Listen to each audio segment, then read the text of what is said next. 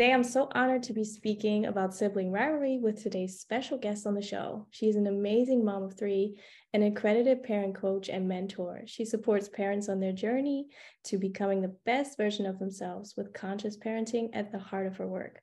Please welcome Coach Maysaa. Thank you so much for being on the show. Welcome. Hello. Hi, thank you. So, if you'd like, you can um, tell us a little bit more about yourself and how you got into conscious parenting. Okay, so um, there's a there's like a a bit of a background to my story of conscious parenting, and it starts off with me being a teacher. So I was and graduated um, as a primary school teacher, and I was teaching um, for a little bit before I had children, and I thought I easy. I'm going to have children and it's going to be so easy because I've got the degrees, I've studied, you know, um, child behavior, I know what I'm doing. And then I had my kid.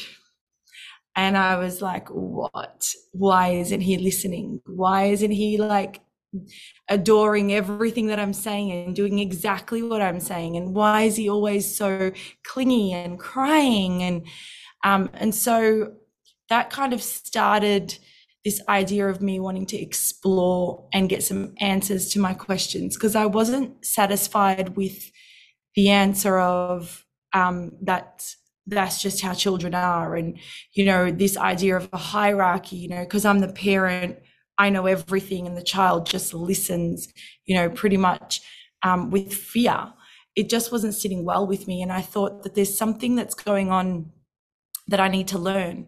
And so, just a little bit of an addition to your introduction, I've actually got four children. And so, by Ooh. the time, yeah, no, that's okay. So, by the time, you know, each child would come along with their own temperament and their own personality, I began to realize that it might not be the kid, it might be something about me, something that um, I'm lacking or missing or not understanding. And so, in early kind of 2012 ish, so, you know, 10 or so years ago, um, I stumbled across a book called The Conscious Parent by Dr. Shefali. And I was like, this is different. Um, and I loved it. I felt like it spoke to my soul. And I, I started to understand that being conscious is all about living in the present moment. And so when I was parenting my children, at that point I had three, um, I was either living in the past or worrying about the future. Mm. And so, with this new kind of mindset that I started to develop, I realized that I needed I needed work. I needed to understand how to cultivate that mindset. So into therapy, I got some coaching done, and then I started to study how to be a conscious parent coach under the pioneer herself, Dr. Shefali. And yeah, 10 years later, here I am. That's amazing. That's amazing. I love how you kind of went into self reflection because oftentimes it's really, really hard for us to not be looking on all the other factors. Like, it's not me, it's them. And I love how you yeah. reflected and said, okay, it's time for me to grow. I love that. That's amazing. And look how far you've come. And now you're touching so many parents and um, guiding them and, and helping them um, be the best version of themselves. That's amazing. I love that. Thank you, Thank you so much. so, what would you say? You know, there are so many misconceptions about conscious parenting. Mm-hmm. What would you say? Um, you know, is like the key notion of conscious parenting. What? How would you? How would you like define it and and kind of um, X out all those misconceptions? Mm. So, the biggest misconception that I find when it comes to conscious parenting is that a conscious parent coach is a, a, a conscious parent is a permissive parent. Mm. So, there's this connotation towards the way I parent. Um, sorry, let me just say that again. There's this idea that conscious parents are, yes, sure, sweetie, and no, darling, and a really kind of um, over exaggerated, gentle way to answer. And that's got to do, I think, with the negative connotation that society has with the word gentle, because gentle parenting, positive parenting, conscious parenting all share this um, similar kind of foundation of you know the parent needs to be in control of their emotions. And so with this word gentle people assume that gentle parenting means gentle words all the time mm-hmm. and they don't realize that that's got nothing to do um, with the actual parenting itself gentle parenting means that and conscious parenting means that you have done the work on yourself first so that when you're in a relationship with your with your child you are the adult in the relationship and you are mature and you have control over your emotions because you have the understanding that a child can't possibly have control over their emotions. I mean, scientifically and neurologically speaking, a child's brain is immature it's not built yet. They haven't had the life experience. And so if your child is having a tantrum because they wanted the blue plate instead of the red plate, and you're like, come on, it's just the blue plate. Like, what's the big deal? Then you yourself are not being in control of your emotions. Yeah. And so, um, you know, that's one big misconception. And another um, misconception is that conscious parenting, gentle parenting comes easily. And I'm just like, oh, I wish, firstly, like, but here's my challenge to everybody listening. You try it. You try staying in control of your emotions and rising above that reaction that you want to do. And you try accessing that deep breath to get you to maturity, being in control so that you can keep your child and yourself safe. It's not easy it's actually way harder. Um, you know, what is easy, should I say, is reacting. It's so easy for me to go back to my old patterns, react, get angry, yell, shout, passive aggressive. That is easy because my brain for 40 odd years has been wired for that. What's harder is rewiring it so that when my, my child lies to me, I have to pause, connect to the fact that this is nothing to do with them sabotaging my life. Yeah. Understand that my nervous system is in a state of stress. And then access the part of my brain that's got logic and reasoning and problem solving. Yeah. You try doing that, you know, to the naysayers out there. It is tricky, but it's doable thanks to, you know, the brain having neuroplasticity it's doable thanks to um, you know a lot of coaches out there like yourself helping parents connect those dots into what they can do instead of reacting exactly they're the two biggest misconceptions exactly yeah we get that all the time especially because we're on social media as well and parents are always like well, exactly this type of parenting is the reason why there's so many disrespectful grown-ups. And yeah. I'm just like, okay, where's that connection? That doesn't make yeah. sense to connect those two things. Yeah. And- it's true. It's true what you're saying. Like, um, there's a there's a quick judgment that because I haven't sent my child to time out, um, so say he's you know snatched a toy from his sister for the 10th time mm-hmm. and I still don't send him to timeout, there's an automatic connection that that child, that my child is going to grow up and keep snatching or whatever disrespectful behavior. Yeah. And who said, because um, how can I say this politely? Out of like hundreds of clients that I've met, not one client has ever said to me, Maysaa, I'm so sad. In my childhood, my mum wouldn't send me to timeout and she would continuously try to connect with me to understand what the problem was. Yeah. yeah. I see the other clients. I'm sure you do as well.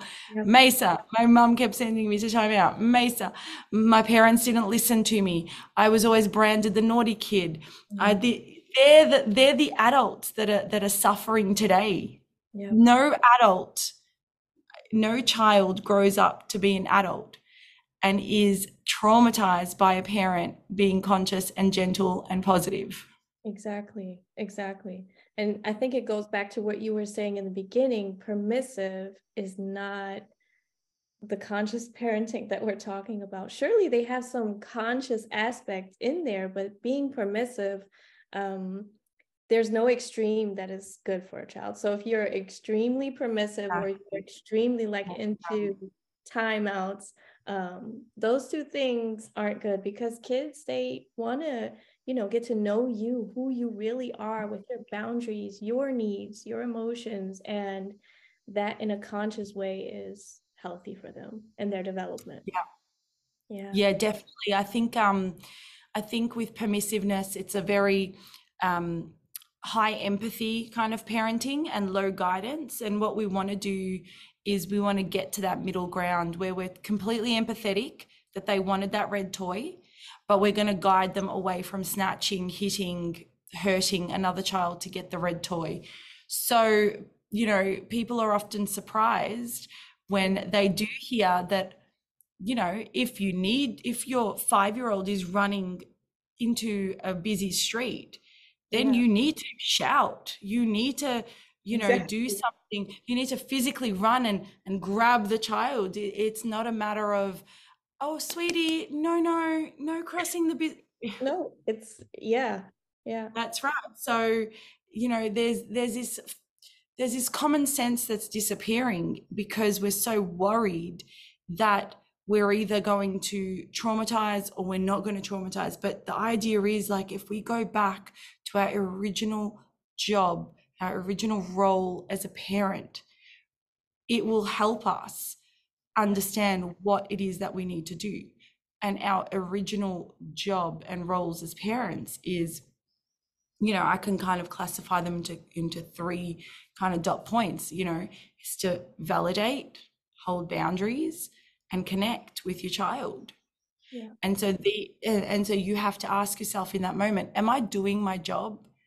Because the Gottmans did this did this research piece, um, and it's published out there. You, you can check it out on the Gottman Institute website. But essentially, they found that love was not enough to raise yeah. a successful child because love is relative i mean what is love everybody's got a different you know definition of love and so what they found with children is that you know empathy validation connection holding boundaries is something that really resonates with a child however big disclaimer no kid is going to say thank you mum for holding that boundary oh my god you only let me sit on the ipad for 20 minutes you are looking after my health thank you. Yeah. That's not going to happen. Yeah. And I and I think that's kind of what um, when when parents go into this and they see if it's going to work or not, they expect okay, they're just going to accept that I said no, and everything is. Yeah. That's the kind of easy going life yeah. that they expect um, is going to happen, but that's and, not yeah, I, I love that you brought that up because that's such an important point, right? Like, even myself, when I go back to my early days of being coached, yeah. I remember thinking, okay, I got this. Yeah. I, I now know what to do. I now know how to hold a boundary, right? Except the missing element, and this is something that you can't coach anyone on, is your kid is allowed to react in the way they want to react. They're allowed to put up a fight, negotiate, express themselves, yeah. right? Then you still have to continue with what you just learned holding a boundary, empathetic. You are the mature adult because the, the conversation isn't going to go like I just said. They're not going to say, Thank you, mum. They're going to go, No, that's not fair. I need 10 more minutes. Or they might say, you know, throw the iPad, or they they're going to react yeah. And so it's now it's now this notion of going, oh my God, it didn't work. And yeah. that is potentially the third biggest myth about conscious parenting, waiting for it to work. Exactly. It doesn't work like that. That's right. Yeah. So when your kid reacts, you still have to continue the cycle like and depending on the temperament of the child you know my favorite child to talk about is a strong-willed kid like these kids can go on and negotiate yeah. and so it you have to you have to maintain i mean true you can't negotiate for an hour right? I, I wouldn't recommend my my parents ever doing that. Mm. But you have to maintain a sense of okay, this is not a magic wand. There is something else going on where they're not accepting 20 minutes. Perhaps they were in the middle of a game, excuse me, playing with their friends from school, and they're the only ones that are going, going to get off this online game. Yeah. That's not going to sit very well. Yeah, yeah. And so that is potentially, you know, the, the, these are the foundations. You and I are covering the foundations to conscious parenting. You've got to get through these principles to understand you know how to deal with the problems you know the first principle you've got to understand that it's not permissive parenting the second principle you've got to understand that it's your job to be the mature adult. You've got to do the work. You've got to go get coached. Therapy learn. Instagram is not therapy. Instagram is not coaching. Yeah. Third principle that you have to learn is there it is not a magic wand solution. So when you do learn the why behind the behavior, and now you want to put it into practice, it's not always going to be like, da da, oh, they've accepted not to have the blue plate. Yeah. yeah, yeah, definitely. And I think that's why it's so important to learn these basic principles, especially the ones that you've just mentioned, because each family is so different. Every child is so different. Every parent is so different. And I think that that's where you bring in those principles and you kind of figure out your way sometimes yourself. Like there's yeah. no one parenting um, journey that's the same to the next, or there's no one childhood that's the same. Even two yeah three, four kids growing up in the same family experience totally different childhoods. And I think exactly. that's why it's so important.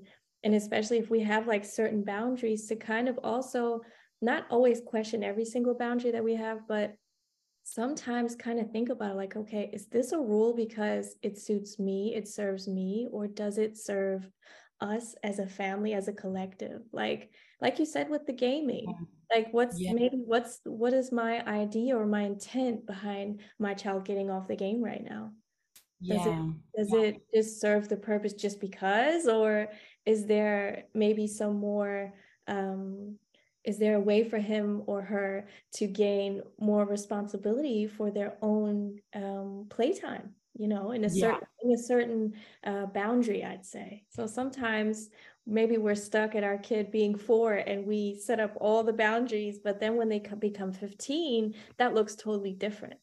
Yeah. Yeah. Yeah. So so um i would say let's move on to the heart of this um podcast episode which is sibling rivalry so yes. it's it's um it's a lot of work figuring out you know yourself and getting to know yourself on a whole nother level i think that's kind of to me what motherhood and, and parenthood is in general just this introduction to a whole new version of yourself that you kind of forgot was there or you know because when we were kids we were very much in tune and then came you know all these strict rules and and, and ways of dealing with you know who you were and it kind of shaped and molded you, molded you but when you become a mom or a dad, you realize like what's really important. Yeah. You can no longer like overlook your own needs and not know how to deal with your emotions. Um, it pretty much is a mirror um, to where you can look in closer. So um, that's what's difficult is when there's more than one person whose needs have to be met at the same time, or um, that's what a conflict really is. It's when um, two people are trying to meet a certain need or have a certain need and they want to get it met in the same moment. And so that's where it becomes difficult.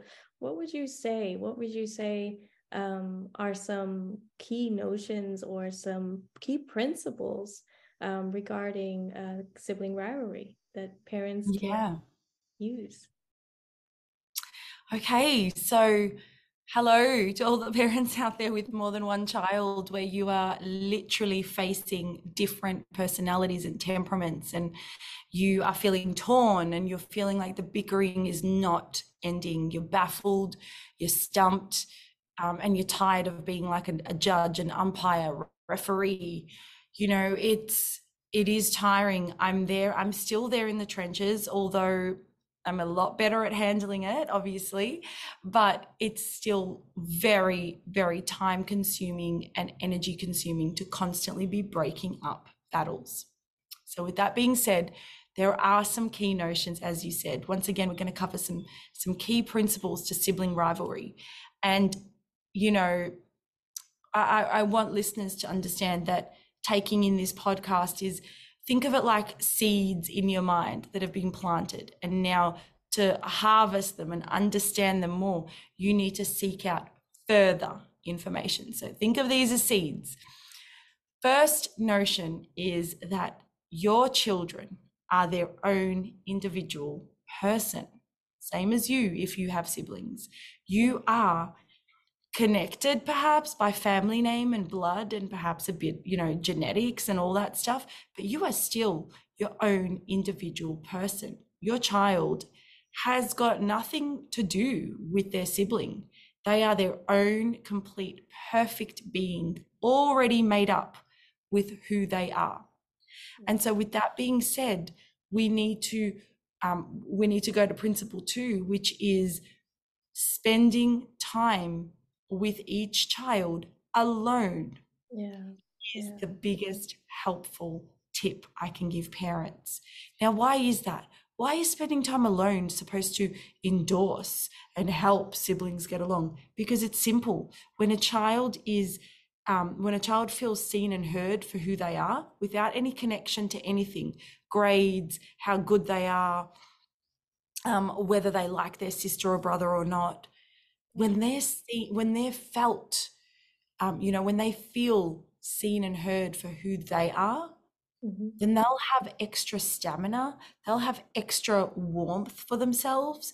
Their buckets will be filled in a way where they can actually have the energy to be listening to their to their sibling so spending time alone and understanding each child for who they are and what they stand for is going to be so helpful you know, another aspect to this to this topic is um, the word expectations, fantasies. I mean, if you're if you're, you know, if you've got the fantasy that your children are going to hold hands and run through a field of daisies together, then where? G- give me that. Like, who said? Yeah. Yes, it can happen. I am not discounting. Yeah. Yes, very rarely do siblings just naturally have that ability to do that. I get that. But in the majority of cases, and there's so much statistics out there, I'm not going to get into it, siblings have a hard time getting along because they're all essentially fighting for your attention. Yeah. And so you've got to ask yourself, what are my expectations here? Am I expecting my four year old to just oh, give in and give the two year old the toy because the four year old just should know better? Or am I expecting them to just get along? You see, because conflict, conflict resolution is a learnt skill. Yeah. Adults, all the time, I hear this, by the way. Sadly, all the time I hear this. Oh, I can't stand conflict. Oh, I run away from conflict. Yeah. And so here we are expecting our children to just have a really nice fight about the toy and then nicely end it when we as adults are so scared of nicely bring, bringing up a topic to our colleague that they overstepped a boundary. Yeah. I mean, adults even struggle with that. So how can we expect our, you know, six-year-old to say, "Hey, sis, um, that's my toy first. Yeah you can wait and then and then parents expect them to come up with like this amazing idea. How about you wait five minutes and then it'll be i mean the kid needs practice on this. Yes it's doable. Yes a child can do that but they need to have seen it heard it practiced it do it.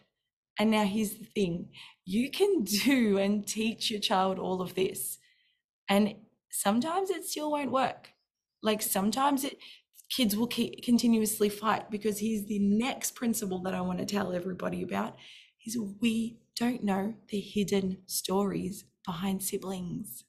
Mm. We don't know. Do you have siblings, Mine? Yes, I do. I Yeah. Yeah. Yeah, same.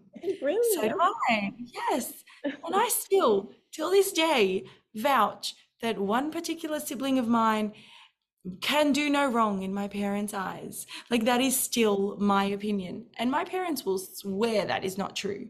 But siblings come up with their own opinions based on their own baggage. Yeah.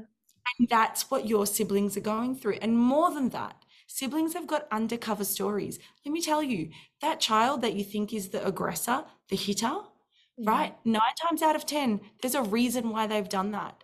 Maybe they're fed up because you're always saying, Oh, darling, oh, you got hurt. Maybe they're fed up because you're constantly holding the baby. Maybe they've been poked and prodded silently by the quote unquote quiet kid. Maybe they've, you know, the, the behavior has got a reason behind it. And so, you know, bearing in mind that siblings have their own stories that we as parents can never understand, it's best to then move on to the idea of forming the role of moderator is what mm. I is what I teach my clients. Let's let's drop being a judge and an umpire and think of yourself like a moderator. Yeah. And so moderators don't just sit there and say, "Oh, darling, sweetheart, oh, he snatched that off you." No, no, moderators jump in and they're all about safety. They're all about, you know, non-bias communication. So in a really aggressive situation with two children kind of going at each other and hitting and punching and wrestling, yeah, your job is to get into the middle and physically separate. I don't want any of this like really, oh my gosh, please stop, please. No, you have to physically separate them because they can't. So we're going to physically separate and say, hey, there, there, no one's in trouble, but you can't be touching each other like that. Okay, I can see that you both want the red car. Okay, I can see there's only one, one red car, two children. That's a problem. So mm. here are some options for you. So here's the thing parents are like, oh, but Maysaa, if we keep stepping in, I mean, yeah, if you mm. keep stepping in, you're going to keep helping them come up with problem solving techniques Yeah. because this is what I have found to be really pivotal in my experience of, you know, raising children. There is a certain point that children reach where they no longer have the ability to problem solve. And the younger they are, the shorter that ability. Um, can you agree, Mine, with that with that idea? Most Yeah. Yes. Yes. So the, the younger the child, I mean, they've probably got a two-year-old, you know, let's say a three-year-old's got like 60 seconds before their mm. fuse is burnt and sometimes even shorter. And so when I'm looking at my children, I'm looking, okay, so he's 11 and he's 10 and they're fighting. Okay, at 10 and 11, I'm not going to jump in the first second, but I am mm. going to physically be there and help them when they've both reached the point. And the point that I call the point is when they've both hit a roadblock. Like, no, it's not. Yes, it is. No, it's not. Yes, it is. No, that is a roadblock. There is no way one of them is going to be able to go, okay, I'm going to take a deep breath and walk away. Um, yeah. I mean, adults can't do that, right? Yeah. They should, though. Like, adults need to learn to do that, but children definitely can't. Their brains can't. So, that is my role. You're the moderator. You need to be the one that decides, okay, you're both wanting that red car. I can see that. All right, both of you take a deep breath. Here are some ideas for you. And now you present your children with ideas. And I, I promise they will grab onto an idea. However, here's the thing they're not going to grab onto the idea and go, oh my God, thank you, mom. Wow, that Yeah. was so cool. One of them is going to go, oh, whatever, fine, he can have it. One of Yeah. them is 100%. I've been parenting for like 19 odd years. One of them is going to do that, and you're going to be okay with that because it's really hard conceding with a smile on your face after you've just gone through a huge amount of emotions, right? The other child is going to be like, "Uh, see, he still doesn't let me. And that's okay because now they're doing this like fall in emotions. And you're still going to be a moderator. You're still not going to pick. You're still not going to say, Harry, that is not a nice way of saying sorry. Say sorry again. because who can say sorry nicely when you're mad? Like, who can do that?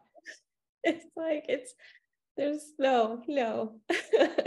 Like, who can potentially hold control at five years old, control their emotions and say, sorry? no, they're going to go, sorry, whatever. Yeah. And you're going to be okay with that because they're going to go, huh, mum's got her, you know what, together. Yeah. And she's not, um, she's not losing it. Mm-hmm. I've lost it. She hasn't lost it. She's a safe place. And I keep saying mum, of course, dad as well, and whoever the, but just for the sake of, you know, time, I'm thinking of myself here. Yeah. And now later on, Mine, this is the part later on when things are cool and calm and maybe you're having dinner together. Maybe you're popping your six year old in bed. Maybe you're chilling out on the couch. I don't know. But that's when we start to converse and be like, hey, you know, today when you and Harry were fighting, you know, over that red car. Mhm. And then mummy jumped in and then, you know, all of that stuff happened that was called a conflict. Mm. and and and that's okay. Here are some things you can do next time. Mm. and then you you give them some ideas. Next time you see harry really escalating you can walk away stomp your foot down and say stop. Find an adult. Yeah. and that is how we start to teach. And do you know what Mine we need to repeat that Yeah. many many many years Yeah. Sorry to say.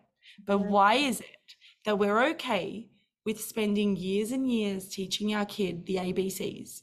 Right? Like we spend so many years, we put on different songs and books and we point out to all the letters and we quiz them and we do these really cool, like I've seen, you know, on Instagram, all these cool number and letter hunts and matching and recognition and oh, and yet we want them to go bang with emotional stuff. Like just know how to share.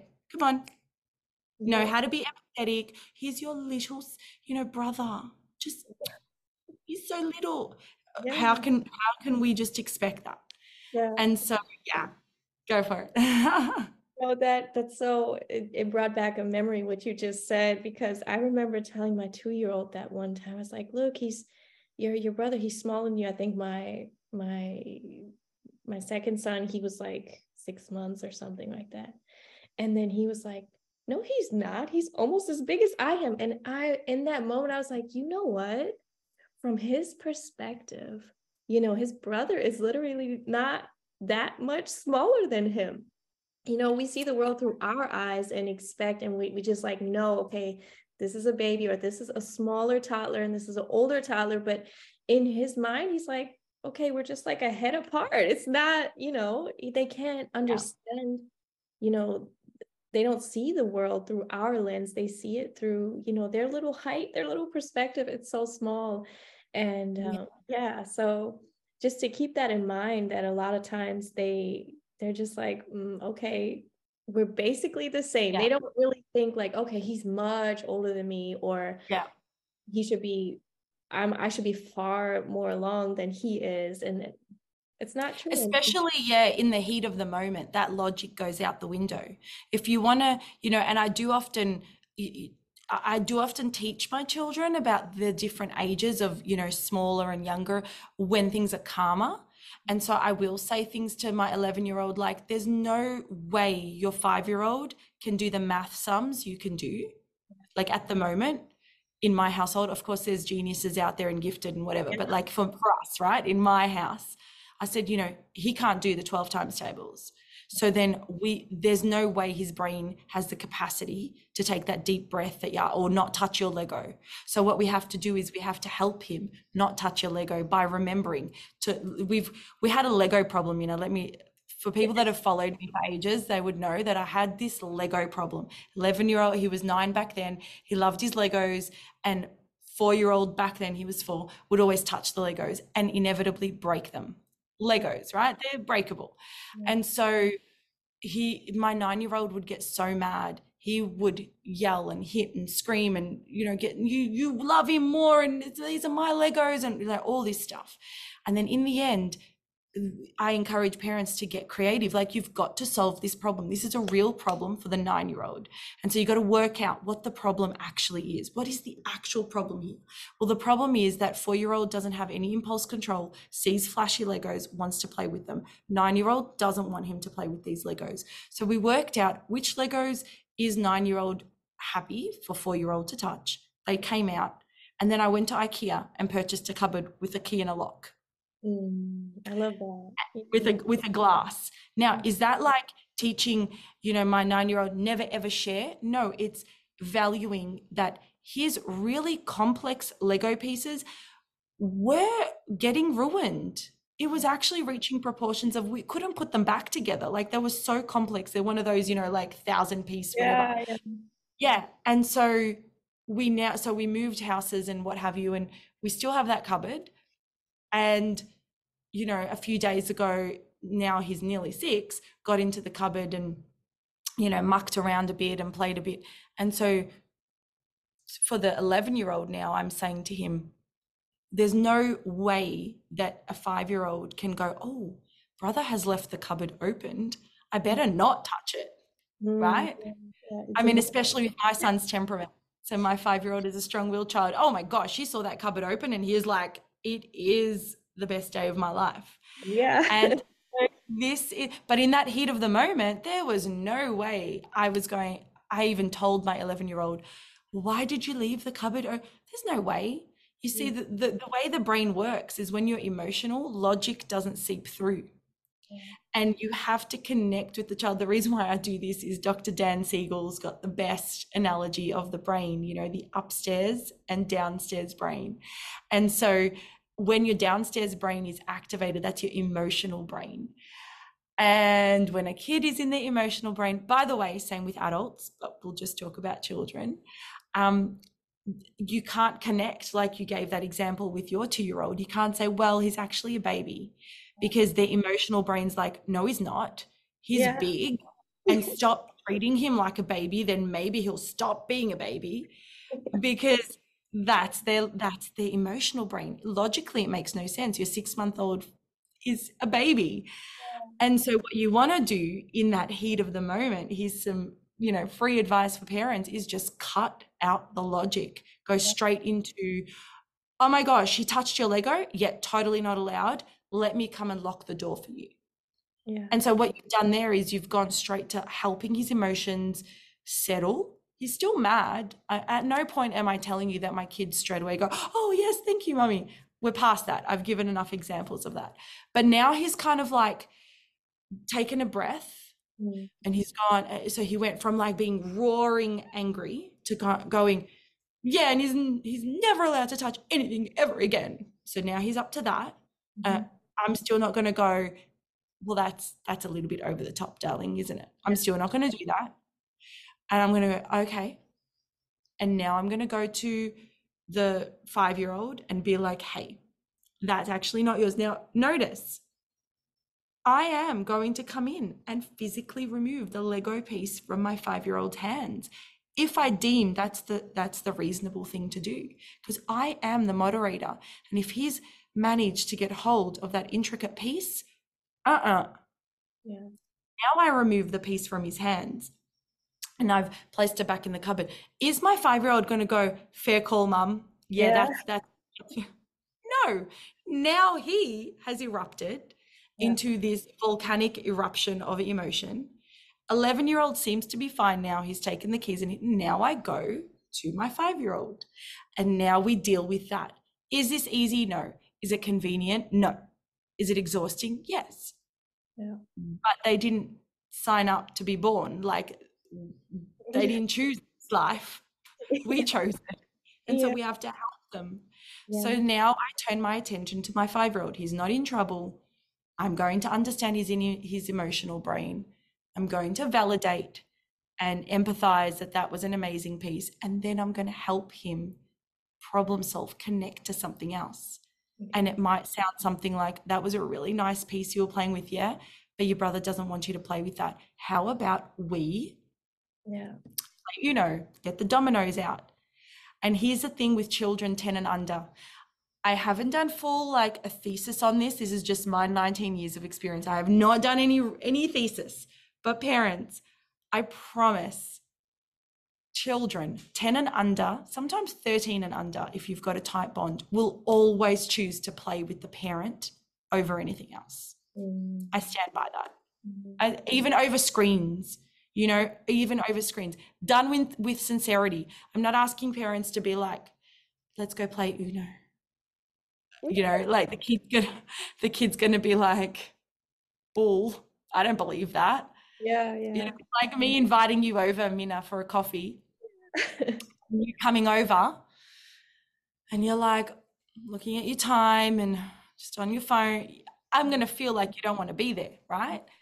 But done with sincerity hey i really want to play uno with you let's go i promise your kid is going to be like oh, okay and off they go Exactly, because they can read energy. They just they don't just listen to the words. It's your it's how you present that exact offer yes. that they're going to be like, "Okay, yes, I'm ready. I want to I want to play Uno with you." If you're like yes. saying it in a boring tone or like I really don't feel like playing with you, but come on, let's just go. They're going to be like, "Yeah, okay, this is awesome." Yeah, yeah. so Oh, they read they read that BS meter so quickly they can see you know if you're if you're doing it with an agenda as well yeah you know they're like she wants me to have a shower after this this is why she's doing this you yeah. know that kind of and so what you want to do is attempt to play with your child with no agenda it doesn't always work doesn't mm-hmm. always work there's no working here this is just a choice for parents to pick up what they can from this podcast and and choose what works in that moment is it always going to work like that? No, because every scenario is complex. Complex. It comes with every single human in that scenario has got a different um, feeling that they're going through. Exactly. Okay, next. yeah, so let's recap a little bit. So you said that um, the best approach would be to become the moderator um, yeah. And I always say that a moderator actually actually asks really good questions. So yeah. you, know, you, you I love that you said you know come in and you um, make sure that everyone is safe. That's the first most important thing is safety and yeah. even the emotional safety as well. And so then you kind of like deal you kind of see okay who needs the most attention who yeah. um, is having a situation where they need co-regulation right and once you probably once you're done with one child, the next child will probably be like, okay, it's my turn, you know, and then they need emotional regulation as well. And why we as parents have to step in is because children need co-regulation their whole entire childhood until yeah. they're fully their nervous system is fully developed. So that's why we are their support system until they are ready and able to do it themselves, to regulate themselves. And just yes. because they can doesn't mean they always will. You know, that's like that with us adults too. We can do a lot of things, but we don't always choose to do those things. And just having that compassion for ourselves and for our children, I think goes a long way. And then I yeah. think you also mentioned um, what's the last like thing where you said oh, just so much. so much. It was so much, but I, I just really like that you said, you know, these are just some choices. These are just some eye openers. They um, kind of shift your perspective a little bit from what you have been doing, and you can see what fits in each situation. And sometimes it fits. And then in other situations that may be very similar, you're like, why isn't this working? and it's because yeah. there's something else there that maybe you're exactly. missing. Yeah. Yes, totally, totally agree. Yeah. So um, I think that we covered all the tips that you have for sibling rivalry. Um, I would say um, I have like three questions that our community. I actually asked our community, like, "Hey, we're doing this podcast. Um, what are some questions that you have concerning sibling rivalry?" And let's see if we can kind of give um, a few uh, statements. Yeah. So the first question is: My eldest daughter interrupts every step that her little sister takes. In general, she wants to control a lot that her sister does. How can I deal with the situation? Mm, mm. Okay, so outside of the moment, you need to understand that your older child is looking for some connection, um, and there's a there's a reason, there's a story behind it. I mean, I don't know it all, but I'm going to guess she could be really concerned for her sister. She could be overly anxious. She could be wanting attention. She could be um, just wanting to share the spotlight with her sister. So dependent on what the reason is. So outside of the moment, sit down with your older with your oldest um, child and and have a chat with her. Hey, you know, the other day when we were watching your sister, you know, rehearse for her play in front of us, and you like kind of jumped in. What was going on? And get it, get an idea, get a sense, get some understanding about what her reasoning is. You want to do this in a really cool, calm way, perhaps after dinner or you know full tummies and having a cuddle. Mm-hmm. And then in the heat of the moment what you want to do is understand that they're both trying to get their needs met and you need to navigate like a moderator and perhaps say oh hey sally thank you so much. Come and sit with me on my lap and then you're going to have a turn next yeah. and then like we just said before a few things could happen and and and you know this isn't the place for a million different nuances but the idea is to keep the this you are the steering you know the steerer. You're going to be the navigator of this scenario. And what is your intention? Your intention is to watch your little daughter show you something that your big daughter keeps interrupting. So, how can I do that without holding any shame? Well, we call our big daughter and we give her an opportunity to show us something too later. Yeah, exactly. I love that. I love that. Okay, so the next question is uh, My boys are five and six. I constantly struggle with rivalry, uh, sibling rivalry. How can we manage the better? I think there's been a lot of key notions in this podcast to kind yeah. of hearing this question, is there anything you'd like to add in, or do you mm. feel hmm. it's pretty much been covered? Um, I, I feel like we covered a lot. You know, this is a common scenario, especially with children close in age. You know, we we forget that first notion that I taught you all, which is that they're still individual beings. Doesn't matter, you know, how close they are, even for twins, like everybody's their own temperament, their own person. So, what we want to do in this scenario is pinpoint what are you doing?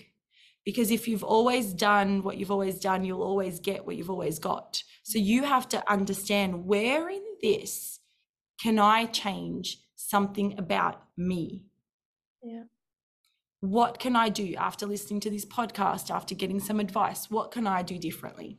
Yeah, I love that so much because, um, you know, I experience this often with my kids. If I'm having like a day where I'm like off and I'm just like, oh, and then I decide to shift my own attitude, I notice how everything around me shifts. Like my kids, well, they're just all of a sudden it's like, okay, they're in a better mood. They're they act different. They cooperate separate easily because they're like, okay, this feels safe and I can mm. go with this and this feels good. So they start immediately feeling and acting better as well. So just, yeah, I love that. I love that point.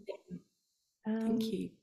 The next and last question would be um, When is the best time to intervene and when do you allow them to settle their conflicts themselves? Yeah. So, uh, um, as I stated earlier, the best time to intervene is when you feel like they've reached their capacity. And um, when do you let them settle it themselves? When you're confident enough that they've got the skill set to do so. So, if you've got a five and six year old, check your expectations. They're not going to have the skill set to do so if they haven't been taught how to solve a problem. So that's the best advice I can give you. And of course, reach out to coaches um, to teach you that. Exactly. I love that. I always say as well, you know, if, if it's getting physical, definitely safety first. That's like the number one wow. ground rule. The safety comes first. Definitely yes. end up there. But if you see them like having a constructive conflict, like constructive in the sense of it makes sense, they're just trying to hash it out with words and they're they yeah. have that wall that you were talking about. Um, yeah then you can definitely allow them to you know finish their conversation if you re- realize then you can verbally reach in and say okay uh, I have an idea. Would you guys like to hear it? You know, I like, I'm, I'm a big fan of asking questions because I feel like the more open a question is, the more space they also have to, if they are at capacity, of course. If you notice yeah. that like at their limit, they're about to boil over, don't ask any questions because they yeah. will just be like, are you kidding me? I need help. so yes. yeah. Yeah, and that's the last question. But you, you have a parenting workshop coming up around this topic, sibling rivalry. I love that. So tell us more about it. Yeah, thanks. So I'm running a workshop all about sibling rivalry. So it's, you know, three solid hours worth of understanding, um, learning skills and strategies, and unpacking a heap of scenarios together. I'll be running live coaching. I'll be taking any questions and answers. You'll get a comprehensive workbook. Um, so all of that information is found on my bio in the link in my Instagram, which I'm hoping you can share.